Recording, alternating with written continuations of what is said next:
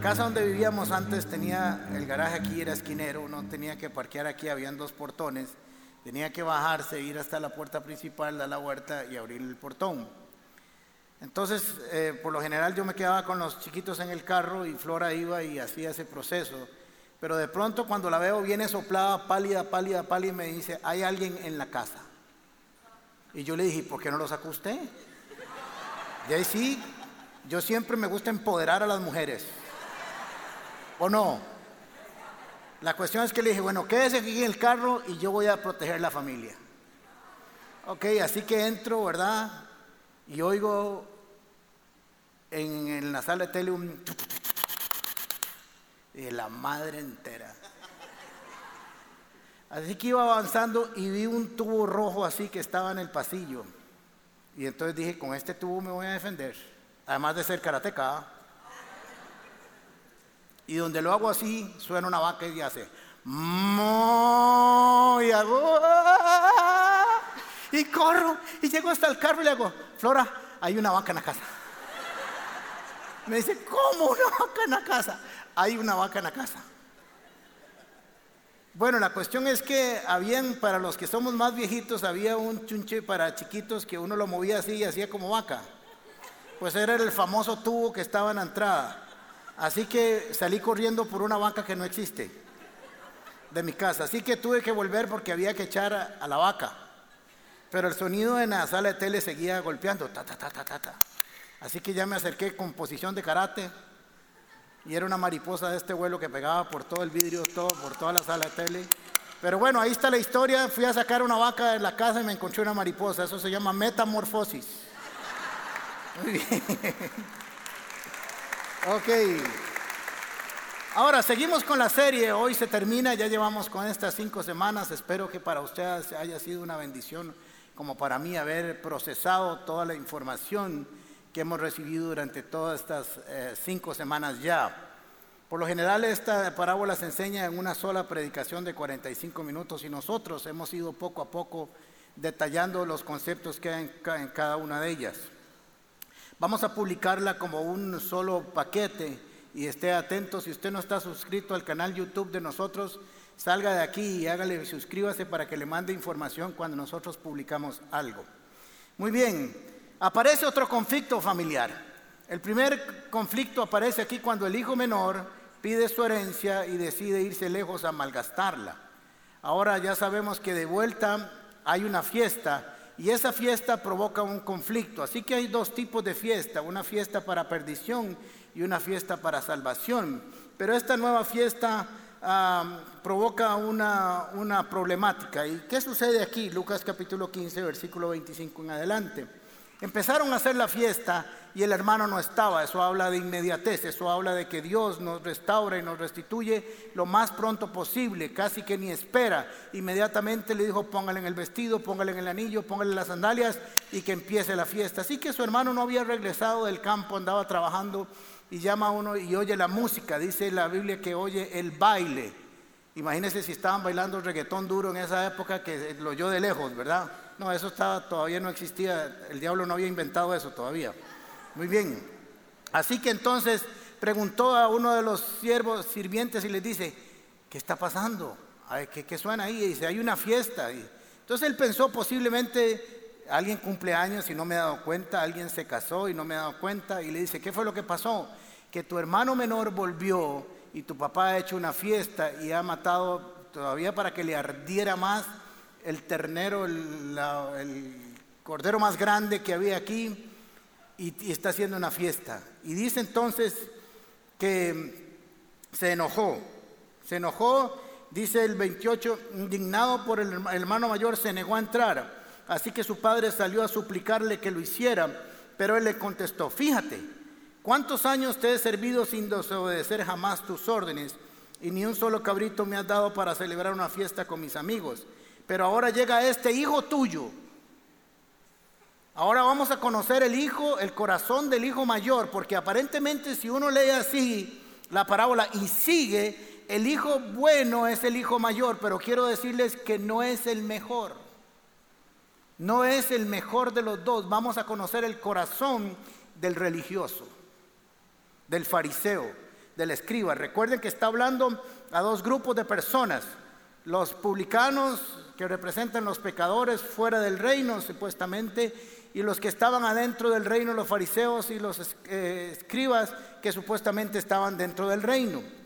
Así que le dice, pero ahora llega ese hijo tuyo, ni siquiera tuvo el respeto de decir que era mi hermano o el otro hijo de la casa o un familiar, sino que de una vez lo apartó y le dijo, yo no tengo que ver nada con él, como lo hacían los fariseos y los escribas.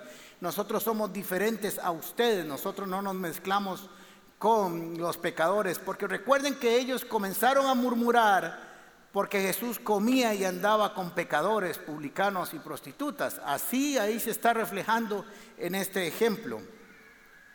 Dice, pero ahora llega tu hijo que ha despilfarrado tu fortuna con prostitutas. Nunca dice el texto que lo hizo así, lo suponemos, pero él está siendo duro y juzgador, porque el religioso siempre juzga a priori. Siempre es cruel. Siempre castiga más a los demás que a él mismo. Se trata con misericordia a él y trata a los demás con juicio, con condena.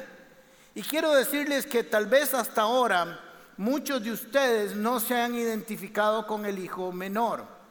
Tal vez usted dice, yo no he vivido una vida como la que vivió el hijo menor, yo no he ido desde que conocí al Señor a pasear por el mundo, pero quiero decirles que hoy, hoy usted va a ser identificado.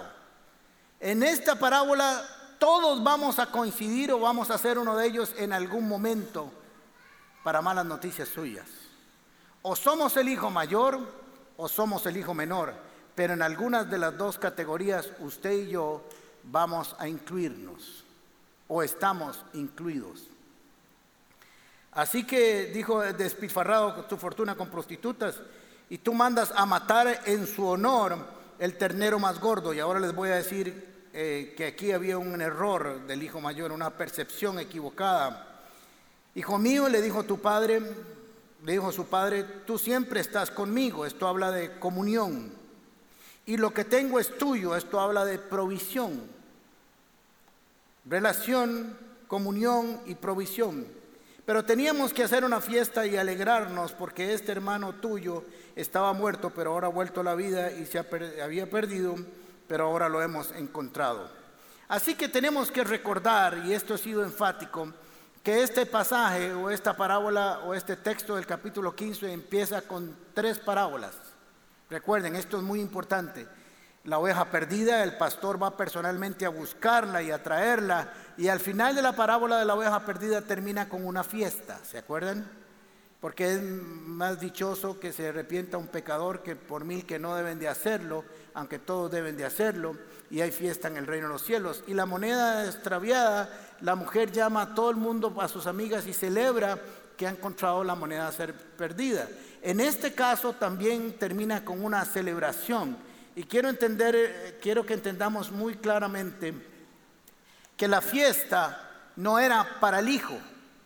Porque podría decir, por más bueno que fuera Dios, que sería tal vez extraño que Dios le hiciera una fiesta a alguien que había hecho lo que hizo. Pero aquí el concepto está en el párrafo final que leímos. Dice alegrarnos. La fiesta no era para el hijo. La fiesta era para el Padre, porque el Padre estaba celebrando su alegría, su retorno a la casa. No era que estaba celebrando que vino el pervertido este y se vino de fiesta y ahora le hacemos otra fiesta, porque sonaría raro. La fiesta en sí es para el Padre. Había estado triste por meses, por muchos meses. Aquella casa posiblemente había perdido su alegría, había perdido su ilusión, cuando dice que el papá, recuerden, lo vimos la semana pasada, lo vio de lejos, quiere decir que lo estaba esperando ansiosamente para que retornara. Y la celebración es porque él quería expresar públicamente su alegría de que su hijo volviera. Ahora, el hijo mayor no lo entendió. El hijo mayor dijo, estás haciendo una fiesta en honor a él y la fiesta no era en honor al hijo menor. El padre le dice, teníamos que alegrarnos de su vuelta. Así que esto es muy importante. Ahora vamos a ir conociendo entonces el carácter de este hijo mayor que no es tan bueno como parece, ya se lo, ya se lo dije. La, la respuesta está en cuando él comienza a cuestionar a su papá. Y miren qué interesante lo que dice el versículo 28. Dice, indignado se enojó el hermano mayor y se negó a entrar. Ahora recuerden que él le dijo, nunca te he desobedecido. Falso. Ya lo estaba desobedeciendo.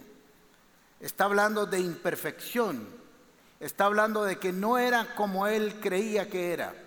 Ahora, el gran problema de los que representan al hijo mayor es la percepción que tienen de sí mismos. No como Dios los ve, sino como ellos se ven. Este era el problema de los religiosos, de los fariseos, de los escribas, pero aquí voy a sacar chilillo hoy. De muchos de los que estamos aquí somos exactamente igual que el hijo mayor juzgando a los demás por sus conductas. ¿Por qué? No juzgándolos en relación a los Dios, sino en relación a nuestras propias conductas. Y valoramos a la gente de acuerdo a nuestras propias acciones y no conforme los valora Dios. No entraré. O sea, no era tan, tan, tan dócil el chiquito. Aunque posiblemente algunos de nosotros nos hubiéramos enojado si llegamos a la casa y nos encontramos que hay una fiesta para el hermanillo que votó la fortuna. Ahora, tenemos que recordar que aquí también aparece el egoísmo, porque recuerden que cuando el hijo menor pidió la herencia, el papá la repartió entre los dos de una vez. Y según la ley, el hijo menor le tocaba una tercera parte y el primogénito dos terceras partes. Así que el hijo mayor tenía más plata que el hijo menor. Bueno, el hijo menor ya estaba pelado y limpio, pero al menos la herencia de él estaba intacta. Posiblemente también había un enojo de que alguien se estaba gastando su dinero. Y se le olvidó que al fin y al cabo la herencia y la riqueza venía del Padre y que podía hacer con ella lo que quisiera. No sé si le pasa a usted, pero no siempre nos alegramos cuando Dios bendice a otros. No siempre nos alegramos. Cuando alguien aparece con un lindo carro y está yéndole bien, lo primero que decimos en nuestra sociedad es narco. Nadie dice cómo está trabajando, qué bien le está yendo, qué ordenadas son sus finanzas, cómo debe estar diezmando, cómo debe estar viviendo con el Señor.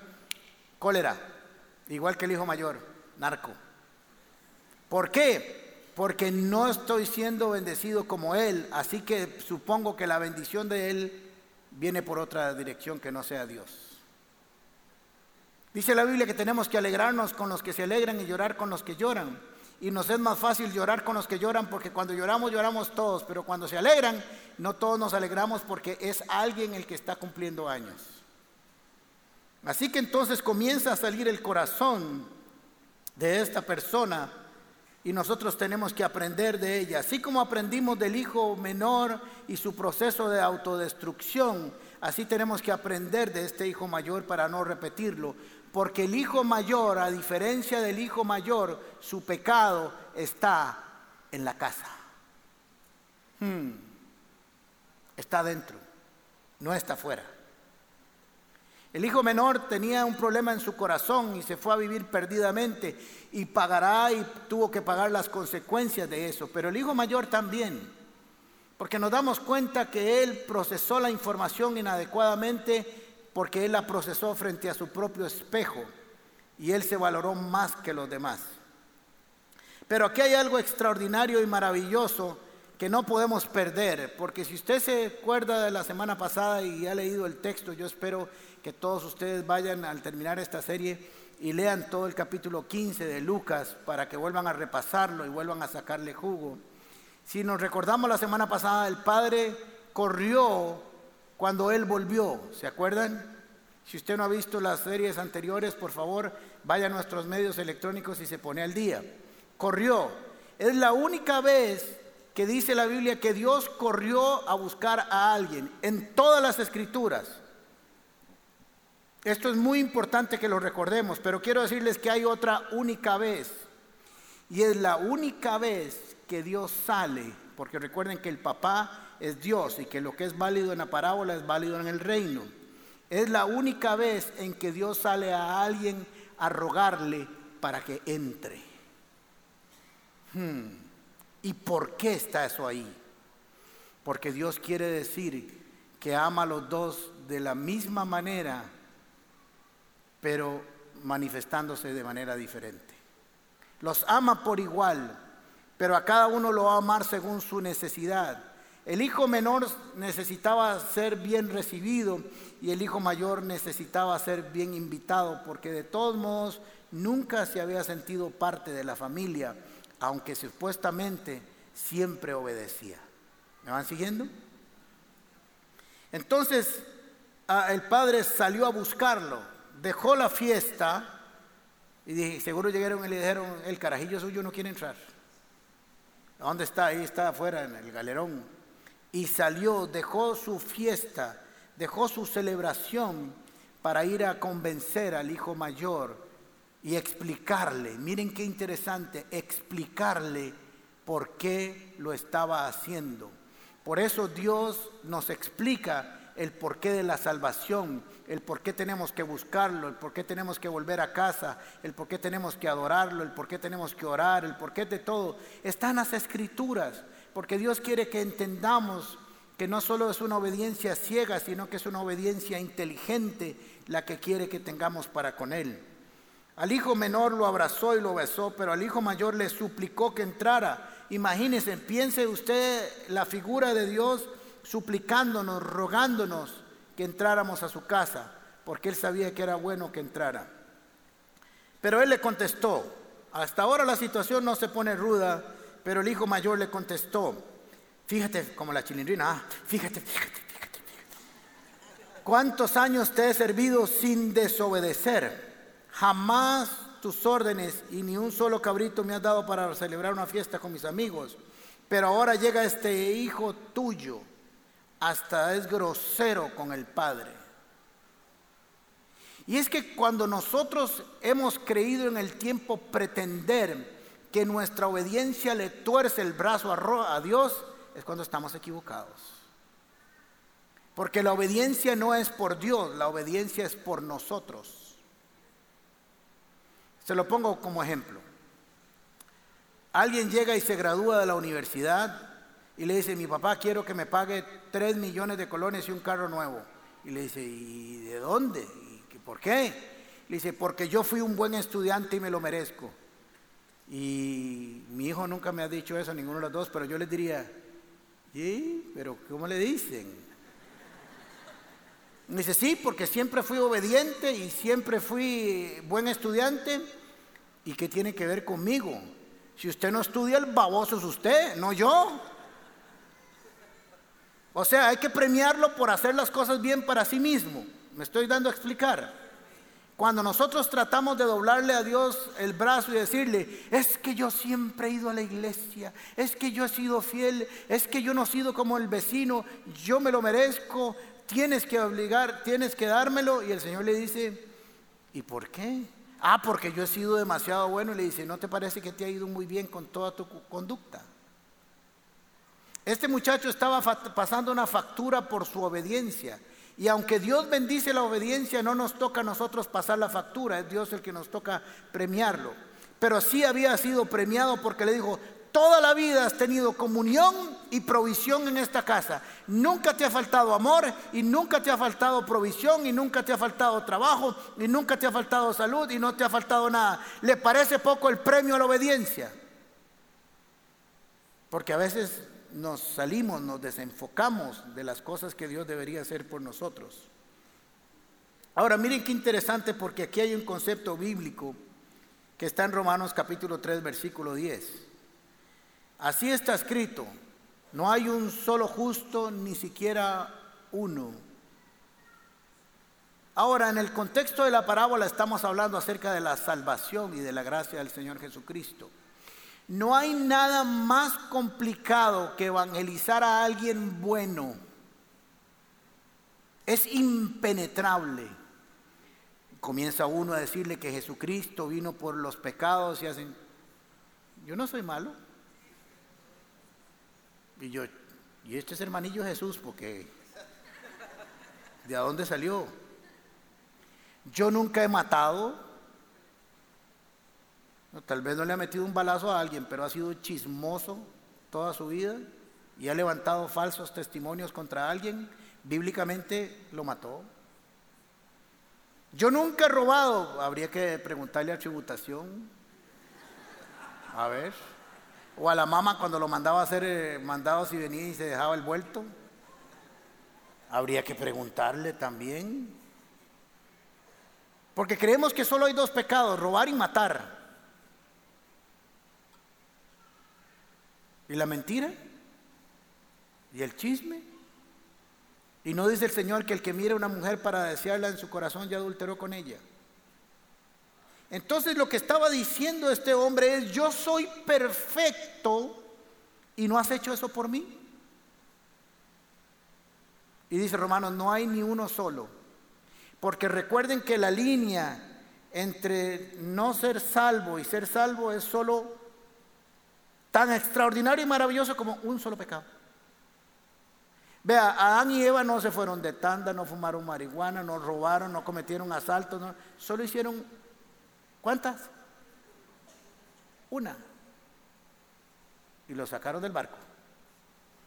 Porque la, la ley dice, el día que comieres morirás. Y comieron. El problema cuando nosotros tenemos una percepción equivocada de nosotros mismos cuando nosotros mismos comenzamos a ver a los demás hacia abajo, estamos marcando nuestro propio destino.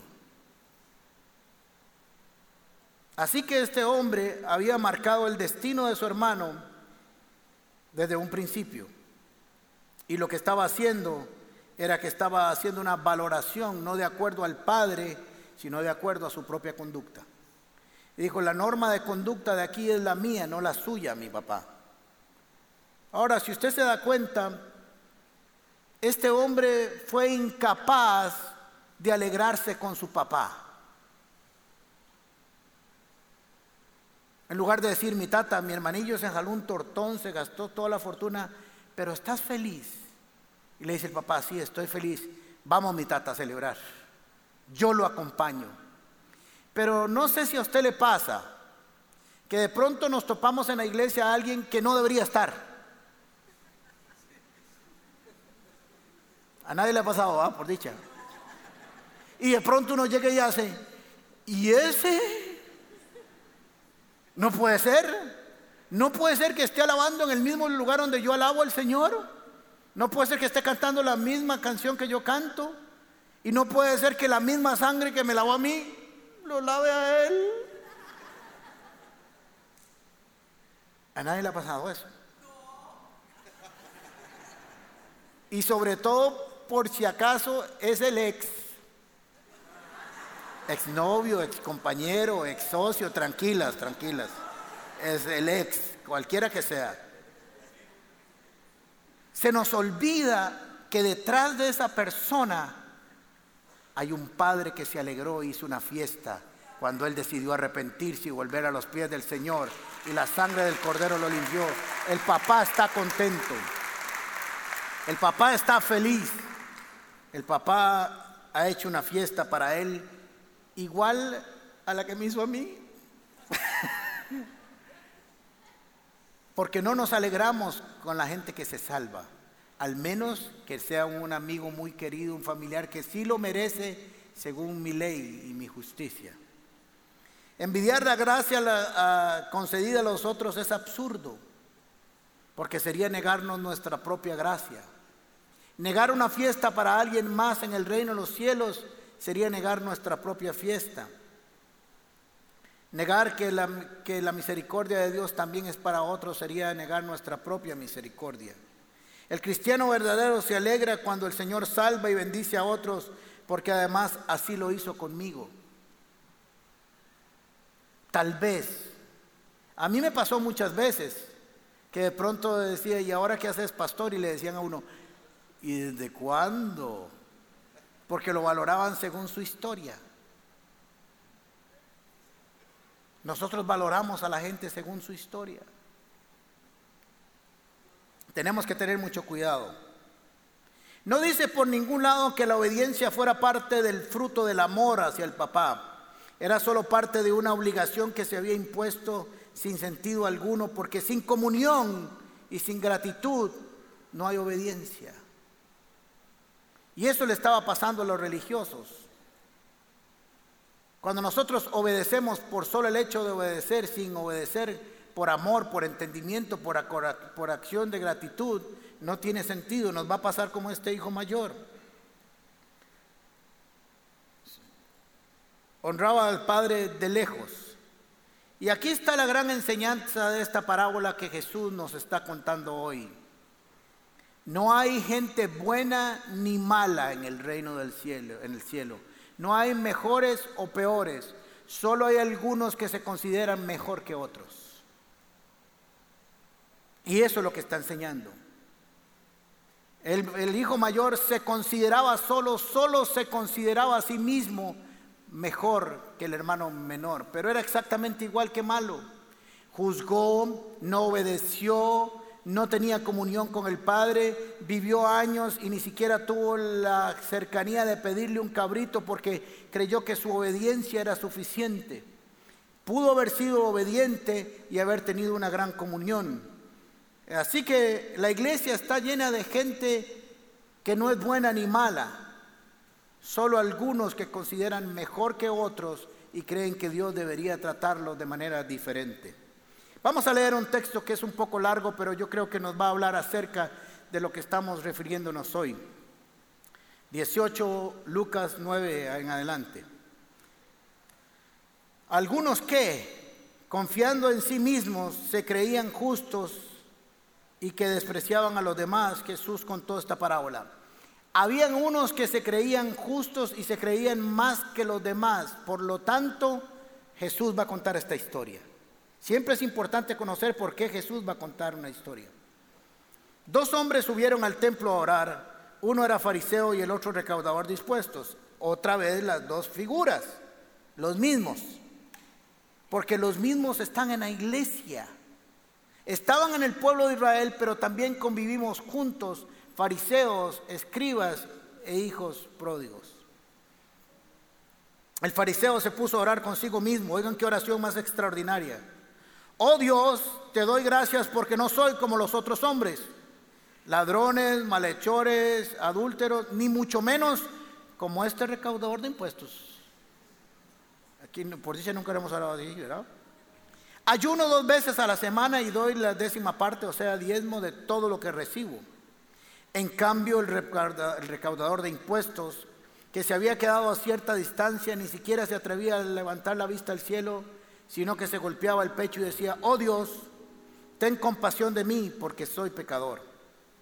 Les digo que este y no aquel volvió a su casa justificado ante Dios, pues todo el que a sí mismo se enaltece será humillado y el que se humilla será enaltecido. ¿Por qué comenzó a contar esto? Porque habían unos que se creían mejor que otros. Y le dijo, el hecho de que usted se crea mejor que otros no lo hace mejor. Ahora le voy a decir algo interesante, porque cuando usted tiene un concepto equivocado de los demás, supuestamente el suyo es el correcto y el, el de los demás está equivocado, usted va a hacer cometer dos errores que le van a salir muy caros. Póngame mucha atención. Uno, va a juzgar a los demás y los va a condenar. Y los dos, se va a equivocar en su relación con Dios. Cuando usted se ve equivocadamente a usted mismo, se va a equivocar juzgando a los hombres y a Dios. Se lo voy a demostrar y vamos a tener que leerlo. Cuando yo paso y valoro a los demás en mi propia justicia, voy a juzgar mal a Dios porque yo, yo merezco que Dios haga ciertas cosas para mí y no las hace y por lo tanto Dios está equivocado en hacerle una fiesta al hijo menor en lugar de hacérmela a mí. ¿Me siguieron? Porque hago una incorrecta valoración de las circunstancias. Lucas capítulo 7. Uno de los fariseos invitó a Jesús a comer, así que fue a la casa del fariseo y se sentó en la mesa. Ahora bien vivía en aquel pueblo una mujer que tenía fama de pecadora. Cuando ella se enteró de que Jesús estaba comiendo en casa del fariseo, se presentó con un frasco de alabastro lleno de perfume y llorando se arrojó a los pies de Jesús de manera que se los bañaba en lágrimas. Luego secó con los cabellos, también lo besaba y se los ungía con perfume. Al ver esto el fariseo, vean qué interesante cuando usted tiene un concepto equivocado de la gente, posiblemente se va a hacer un concepto equivocado de Dios. Ese es el peligro que Jesús está diciendo. Si eres igual al hijo mayor, vas a caer en este pecado, en este error. Al ver esto el fariseo que lo había invitado dijo para sí, o sea que estaba pensando en sí mismo, si este hombre fuera profeta, sabría quién es la que lo está tocando y qué clase de mujer que es, una pecadora Ay, ¿para qué se le ocurrió decir este, este baboso? Porque miren, ¿qué dijo él si fuera profeta? Sabría quién lo está tocando. Ahora miren lo que dice en el 40. Entonces Jesús le dijo a manera de respuesta. ¿Por qué manera de respuesta? Porque no le había preguntado nada, pero como era profeta, sabía lo que estaba pensando. Hmm. Simón, tengo algo que decirte, ratica. No, eso lo asumí yo, no. Quiero que sepas que sí soy profeta. Eso era lo que le estaba diciendo. Dime, maestro, respondió. Dos hombres le debían dinero a cierto prestamista. Uno le decía, le debía 500 monedas de plata y el otro 50. Como no tenían con qué pagarles, pagarle, perdón, les perdonó la deuda a los dos. Ahora, ¿Cuál de los dos lo amará más? Supongo que aquel, aquel a quien más se le perdonó, y contestó Simón. Has juzgado bien, le dijo Jesús. Ahora, como juzgaste bien, ah, entonces te voy a contar una historia para juzgarte bien también, o que usted mismo se juzgue solo. Luego se volvió a la mujer y le dijo a Simón, ¿ves esta mujer? Cuando entré en tu casa no me diste agua para los pies, era una costumbre mínima para cuando alguien llegaba a una casa. Pero ella no, ha no me ha bañado los pies en lágrimas y me los ha secado con sus cabellos. Tú no me besaste, pero ella desde que entré no ha dejado de besarme los pies. Así que en la iglesia no hay uno mejor que otro solo algunos que se consideran mejores que otros. Porque Jesús le dijo, usted no es prostituta, pero no me honró. Ella está agradecida, pero usted no. Y como usted es un soberbio, usted me juzgó a mí y la juzgó a ella. ¿Vieron el círculo vicioso de la soberbia? Así que en la iglesia no solo tenemos, vuelvo a repetirlo a este lado, malos y buenos, sino solo algunos que se consideran buenos, que juzgan a los demás como malos y se equivocan juzgando a Dios. Pero el otro grupo de personas que está dividido también es los que están totalmente agradecidos y los que están medio agradecidos. ¿Viste esta mujer? Como se le perdonó tanto, ha manifestado su amor y su gratitud por su perdón. Pero como usted no hay nada que perdonarle, no tiene nada que agradecer.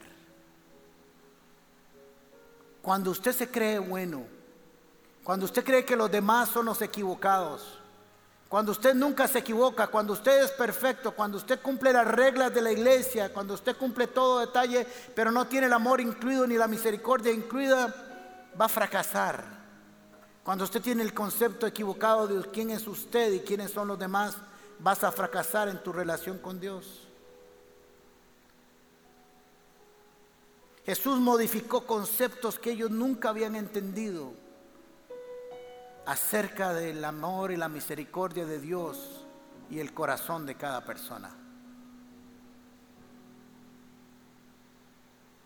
Ni el, ni el, el, hijo menor es más malo que el mayor.